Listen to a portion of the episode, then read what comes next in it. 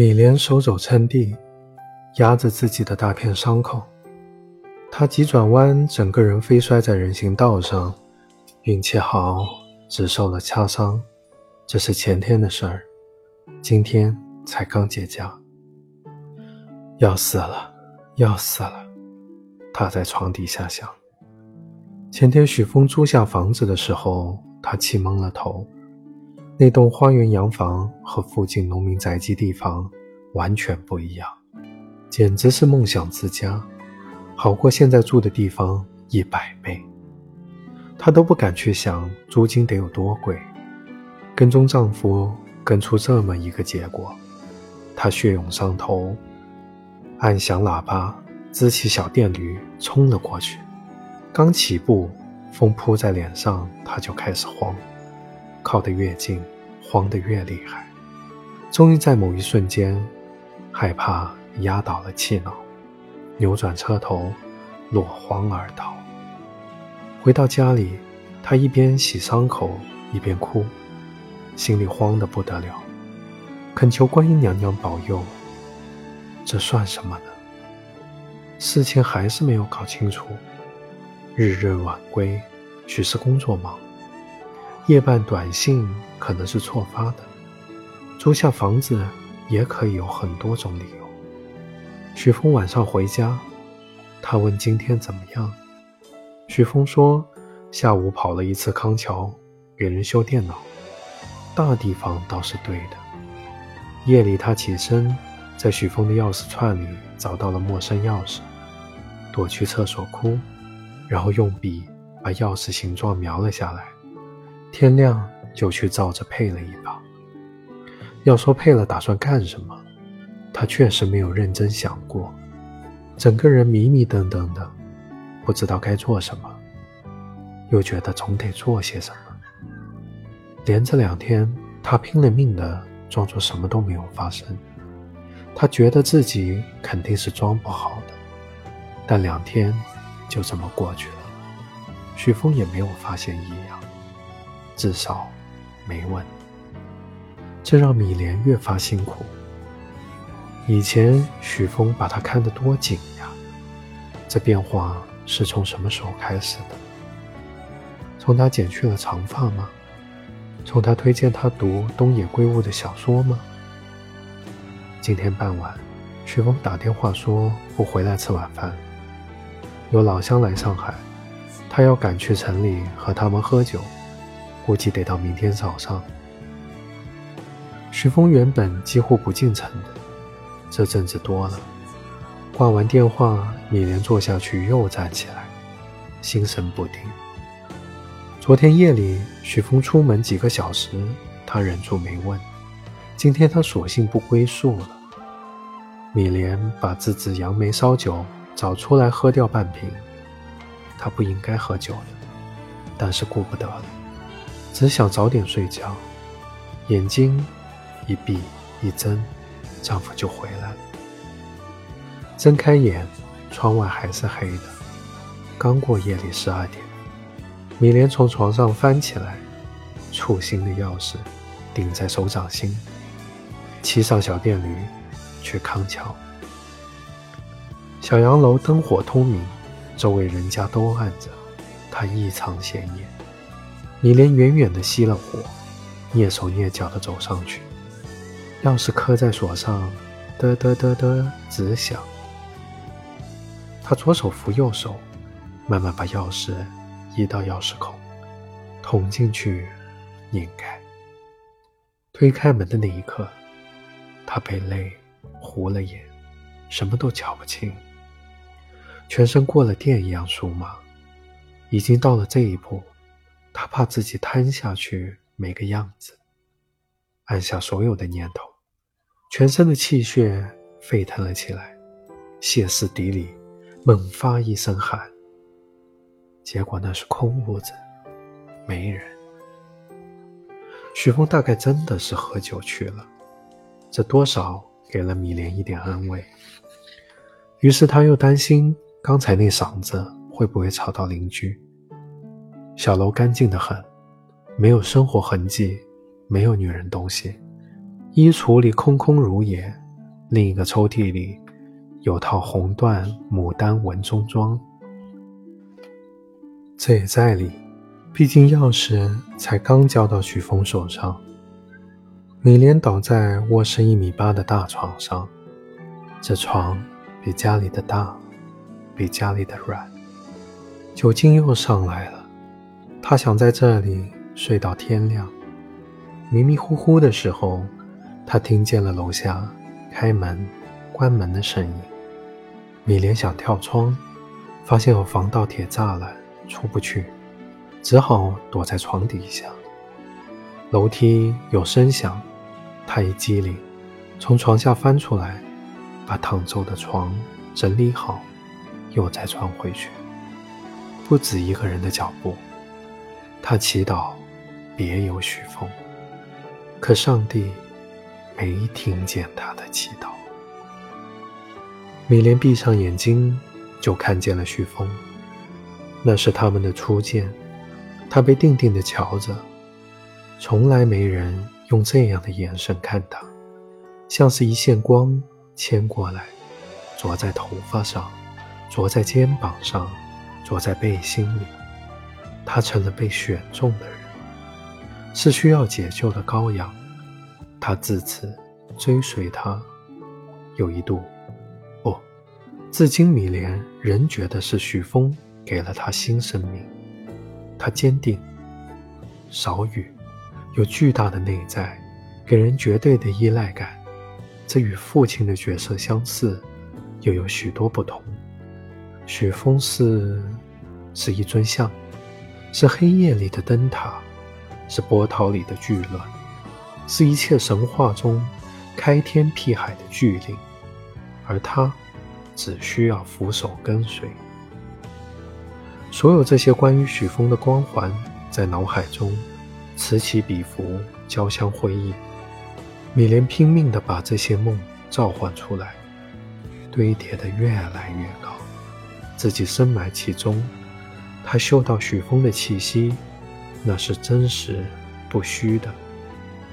它混杂在尘灰的味道里，混杂在另一种淡淡的香水味里。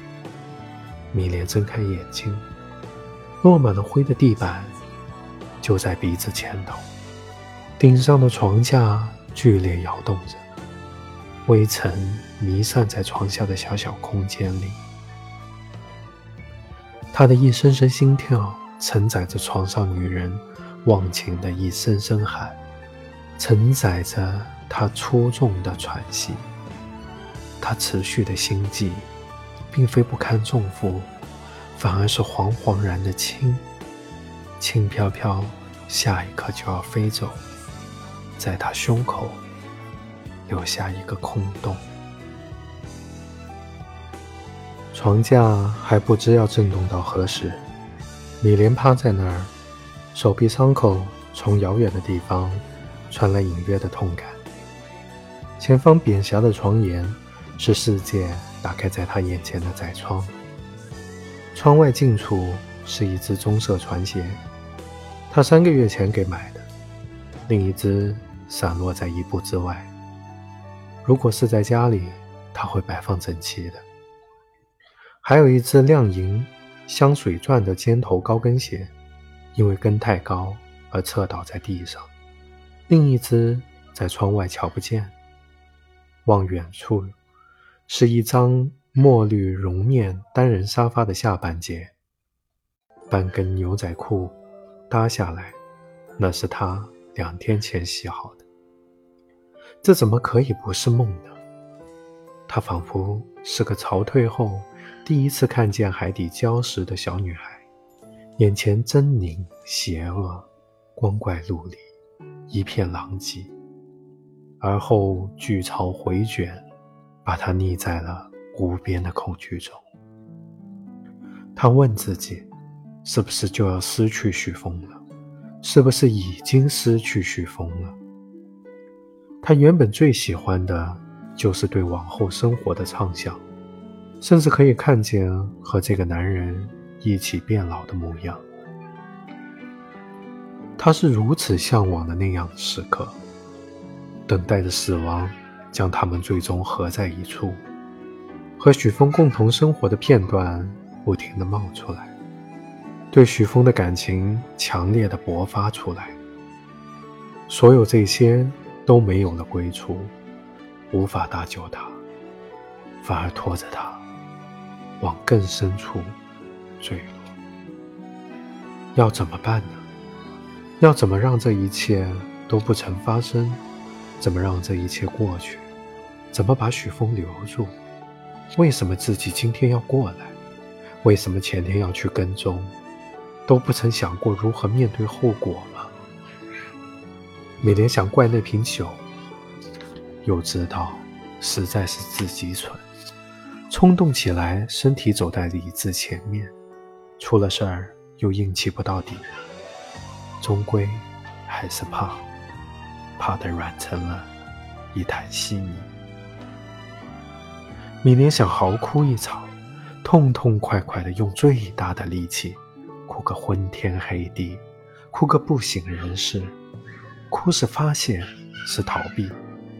然而他现在不敢，他紧紧勒住了那条线，勒在心上。勒在脖子上，一旦失控断了线，他怕控制不住。声音被床上的人发现，现在他还有一个机会，忍过一晚，当做什么都没有发生。他假装还有一个选择权，等一切冷下来，等他想明白雪峰是怎么回事，自己是怎么回事，眼泪是一直在流的，那不叫哭。那是眼睛自己的事儿，超脱于理智和身体的控制。他的手握成拳头，瞪大眼睛，张大嘴巴，浑身都紧紧地绷着。他情不自禁地要大口吸气，因为他喘不上来。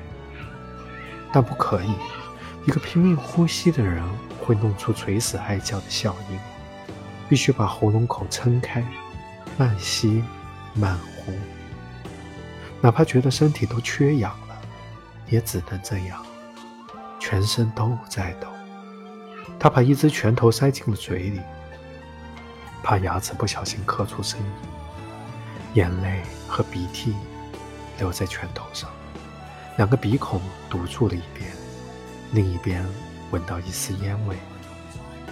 米莲这才意识到上面的动静。不知什么时候停歇，那烟味不熟悉，不是许峰。你抽不抽？上面的女人问。现在不想抽。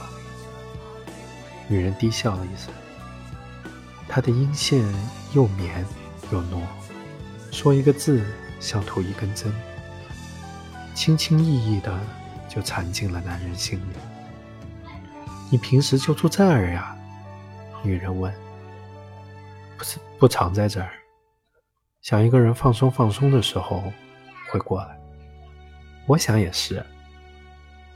不说实话，米莲想，雪峰对这个女人也不说实话。你太太是什么样的人啊？”女人问。米莲不禁把头仰起来，想透过床架看见许峰的脸。看他怎么回答。怎么这么问？我没结婚啊。女人又低笑一声，也不知有没有相信。上面安静了一会儿，应该是女人又吸了几口烟。再开口的时候，声音更腻了几分。你们男人是不是都不想结婚，就想这么玩下去的？那是没碰见。碰见了，还是会结婚的。一句一句话从上面钻下来，米莲闭不了耳朵。她想象着女人的模样：长发还是短发？皮肤白吗？嘴角会不会有一颗痣？她真想看一看她。她是抽烟的。米莲之前没想过许峰。会喜欢一个抽烟的女人，抽烟的女人更有个性。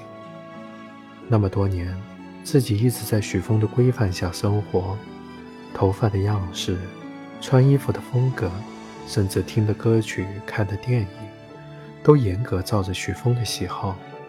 最初也不习惯过，但许峰于他不光是情，还有大恩。些许改变不算什么，这么努力的顺从到今天，都错了吧？累吗？要不要睡一会儿？男人问。嗯，女人呢喃了一句，听不清楚。结婚六年了，之前一直没能要上小孩，焦虑之余，米莲是想有些变化的。她听小姐妹说，男人喜欢新鲜感，不能一成不变，要艳的。她也在网上见到许多厉害的女人说。女人要找到自我，自己发光更有魅力。所以她开始看一些从前不看的书，追一些从前不追的剧，想和许峰有一些从前没有的话题。两个月前，她被小姐妹拉去做发型，小姐妹和发型师咬完耳朵，一刀下去，她就傻掉了。小姐妹说：“你短头发多好看呀！”五官好才能剪短发。一会儿带你去买衣服，给你老公换个新老婆。回家，许峰盯着她看了好久，看得她心里发毛。米莲从来没见过许峰那样的表情。他不是看见了一个新老婆，他是看见了一个陌生人。那表情背后还有很多东西，米莲读不出来。他以为许峰要狠狠地发一场火，但是他什么都没有说，就这么过去了。回想起来，变化就是从那个时候开始。那一剪刀下去，许峰的心就不在家里。所以许峰肯定是喜欢一个循规蹈矩的女人才对，他怎么会喜欢一个抽烟的女人呢？迷恋。不知道自己错在哪里，也不知道上面的那个女人赢在哪里。她要怎么改，才能把丈夫拉回身边呢？难道只是因为她新鲜吗？又或者她特别特别的漂亮吗？她到底长什么样子呀？为什么你要去做？上面许峰低声说了一句话，后半句没听清楚，没听见女人的回应。停了一小会儿，床架又开始轻轻晃动了起来，幅度比前一次小一些，伴随着拍击声。不要去想，不要去想，米莲对自己说。轻微的声响，米莲转头去看。一条紫色性感胸罩掉在地上，一定是被床上两人动作蹭下来的。他赶紧把头转回来，却又看到几缕头发从另一侧的床沿垂落下来。他是长头发呀，米莲想，真不该把头发剪了呀。然后他闻到了一股异味，不很好闻的味道。带着点骚臭，味道出来的时候，床架的震动也停了下来，头顶传来一声长长的吐气。除此之外，没有了其他任何声响。吐气后是许峰略显出众的喘息，听着听着，米莲觉得有哪里不对。噔噔两声。两只光脚踩落在他前面的地板上，米莲知道哪里不对了。那女人的喘气呢？怎么听不见了？异味在持续不断的散发，米莲觉得很像是尿味。他往鞋里瞥了一脸，几缕头发还荡在那儿，头发的主人躺在床上没动。米莲呆呆地瞧着那一双光脚。熟悉的脚，第二指长出一截，脚趾斜对着他，正对着女人的头发，脚开始挪动，走到床房间一边，吱呀一声，是衣橱的门。脚走回来，一叠衣服扔在地上，红缎牡丹，中装，女人的头发还是没动。脚往米莲的方向走了一步，吓得她把头往后缩。脚紧贴着床沿站定，然后向后退，头发动荡起来，猛地一下变多了，瀑布般垂落下来，发梢搭着地面轻轻晃动。脚再退一步，头发随之远离。米莲此前完全停滞的心脏，此时才疯狂地蹦动起来。他再一次把拳头塞进了嘴里，死死地顶在牙上。这个动作在下一秒救了他。脚继续后退的时候，黑色的瀑布又一次流动了起来，随即现出了源头。连在头发上的半张脸，半张睁着眼睛倒挂着的女人的脸，一步一步，瞪大的眼睛，高高的鼻梁。一切都是倒悬的，近在咫尺的五官拼不起一张人脸。紧接着是下巴，是乳房，赤裸的身体在米莲上空斜斜滑落。米莲的拳头在抖，头在抖，身体在抖。他趴得更低，扭动手和脚，尽量不让骨头挨着地。免得在地板上刻出身影，眼泪早已经不流了。心里突然闪过了一个念头：他没有喜欢上别人，他没有要抛下我，他只是要要杀一个人。咚！女人被完全从床上拖下来，脚砸在了地上，细细直直的腿斜对着米莲。臀部隆起，漂亮的曲线，这些曾经会让米莲偷偷比较的身体特征，此刻房间里的三人谁都不在意了。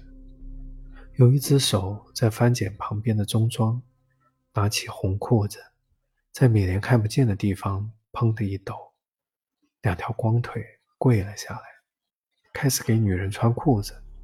裤管很宽大，女人活着时。估计无论如何都不会穿这样的裤子。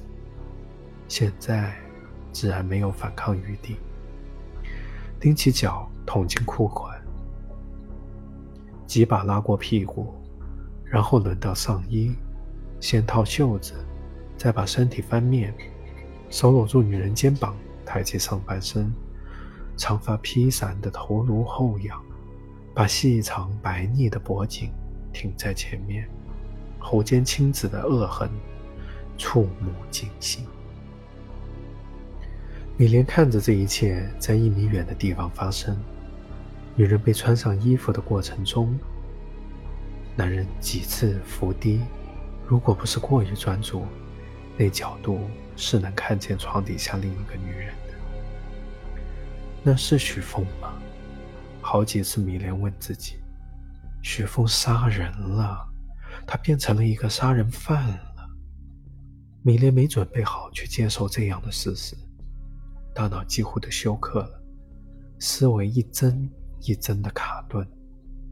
如果许峰真把视线投向床下，就会瞧见一个目光凝固的木偶，即便被拖出床底，都不会改变僵直的姿态。原来衣橱中的冲装是派这个用处的呀。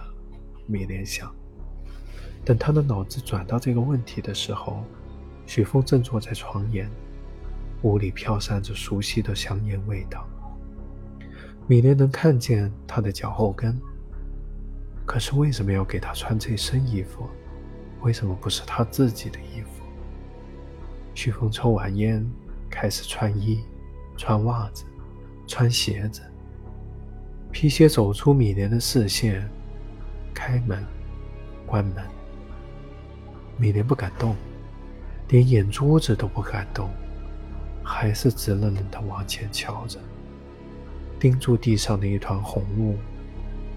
忽然之间，他就懂了，这是死人衣服呀，是下葬式棺材里的寿衣。给他换上了寿衣，这是什么意思呢？米莲想不了这个问题，他的脑袋还在轰隆隆的响。各种念头来回冲撞，哪一个他都跟不上。有下楼的声音，雪峰要出门吗？听见关大门的声音，出门好，走远了好，剩他一个人，一个活人。每天知道这个时机很重要，他尽力让自己镇定下来，先别想其他的，得快点躲出去，躲远一点。许峰一会儿总还要回来的，他不是怕见许峰，现在说不上怕或者不怕，是压根没想明白这件事。他需要有一个地方可以安安静静的消化这一切。米莲想动一下，没动，全身每一寸地方都锁着。他奋力一震，阀门松开，所有的痛和酸。一起涌了出来，他瘫软在地上，放肆的喘了好一会儿粗气，这才手足并用的，从远离尸体的那一边床底爬了出来，扶着床沿站起身。他贴着墙边，颤悠悠地挪到门口，手按在门把手上，终究还是回过头去，看了一眼地上的女人。他还和刚才一样，圆睁着眼睛，半张着嘴，本该娇美的脸，保留着不久前拼命呼吸到最后一刻的挣扎，在大红寿衣的衬托下，苍白的可怖。米莲终于看清了他的模样，这并不公平，因为这不是他的正常容貌。可是米莲没见过这张脸活着的样子。此刻的僵硬扭曲，便在记忆里永远定格。不能多看。米莲转回头，拧动门把，发出“咯”的一声响，又是“咯”的一声响。可是米莲的手没动。他猛地回头，几秒钟的静寂后，尖锐陡峭的吸气声从女人半张的嘴里传出。她的喉头开始挪动，她的嘴唇开始颤抖，她的瞳孔收缩，然后眨了一下眼睛。他没死，他活过来了。米莲扑过去，太好了。他想，许峰没有杀人，他不是杀人犯了。他松了一大口气，整个人的重量都少了一半。女人开始咳嗽。米莲把他扶起来，捶背顺气。他浑浑沌沌地看着眼前的陌生人，问：“你？”女人只问出了一个字，就停了下来。此前深渊般的记忆倒卷回来。他猛地把嘴张到了最大，尖叫声即将发出的时候，被米莲死死地捂住了嘴。他没走远呢。米莲在他耳边说：“先离开这儿。”米莲把手松开的时候，女人的眼泪鼻涕都下来了。他、他、他还在这儿。他颤抖着问：“刚出门。”米莲的脑袋现在灵活了许多。他以为你死了，肯定是要去处理后面的事儿，说不定就是去院子里挖坑。不能走门，找找看没封死的阳台或者窗户吧。他在心里念着阿弥陀佛，感谢着各路仙人，没死人。不管是对许峰，还是对自己，一切就都还没走到绝路上。你是谁？米林一时不知该怎么回答。眼前的女人还没完全恢复神智。没有再等着他，低下头发现自己穿着古怪的衣服，伸手就扯。米莲心里着急，这会换什么衣服啊？万一许峰不是去挖坑，很快就回来了呢？还没等他提醒，外面就传来了动静。如果米莲的职业不是家庭妇女，而是警察，他就会明白，一个连寿衣都为被害人准备好了的谋杀者，一定早就想好了该怎么处理尸体。许峰当然不会现挖坑，他绕到了屋后。那停了辆三轮车，他掀开盖在后箱的油毡，确认过下面的树苗和铁锹，便把三轮车往屋里推。三轮车发出吱吱呀呀的声响。如果在白天，这点动静会淹没在城市喧嚣里，但此刻却格外的刺耳。许峰并不忐忑，邻居们早已睡熟。这点声音应该吵不到任何人吧？如此安慰自己的时候，许峰突然听见一记彻底击破宁静的爆裂声。许峰一激灵，停下车，抬头往上看，零楼的二层亮起灯来。下一秒钟，女人的哭嚎声和男人的喝骂声从破裂的窗户后面炸开，紧接着有什么东西从窗里往外飞。然后又冷出了一剑。疯了，疯了！你哪根筋搭错？男人气急败坏的骂出一大串污语。你就这样对我，就这样对我！我要去报警，我要他抓你进去，我要去报警，让那婊子抓进去。女人一边嚎一边砸东西。你手机给我，手机给我！想什么呢？你脑子坏掉了？你神经过敏？男人的声音一下跌了半截。我管不了你，让警察来管你。派出所摊开来。你干什么？你要干什么？你有病！窗户前人影晃动，两个人一边动嘴一边动手。显然，这不是一个运尸体的好时机，也许会被吵架的人看见。许峰在墙根下等了一小会儿。对楼的夫妻似乎并未真报警，但也没消停。附近陆续有两栋小楼都亮起了灯。他意识到一时三刻结束不了，得避一避。回屋去等他们收场吧。许峰想。他把车停好，趁着墙边的暗影，走到门口，拿出钥匙，插进锁孔，拧开。门打开了，许峰一进玄关就停下了。有声音，循着望去，一个人正在上楼梯。他看见下半身，鞋子很熟悉。米莲，他脱口而出。米莲闪躲不及，他脸色惨白，一下子失去了所有的力气，扶着栏杆缓缓瘫坐下来。瞧着许峰张口欲呼，却嗫嚅着说不出话。许峰反手关上了。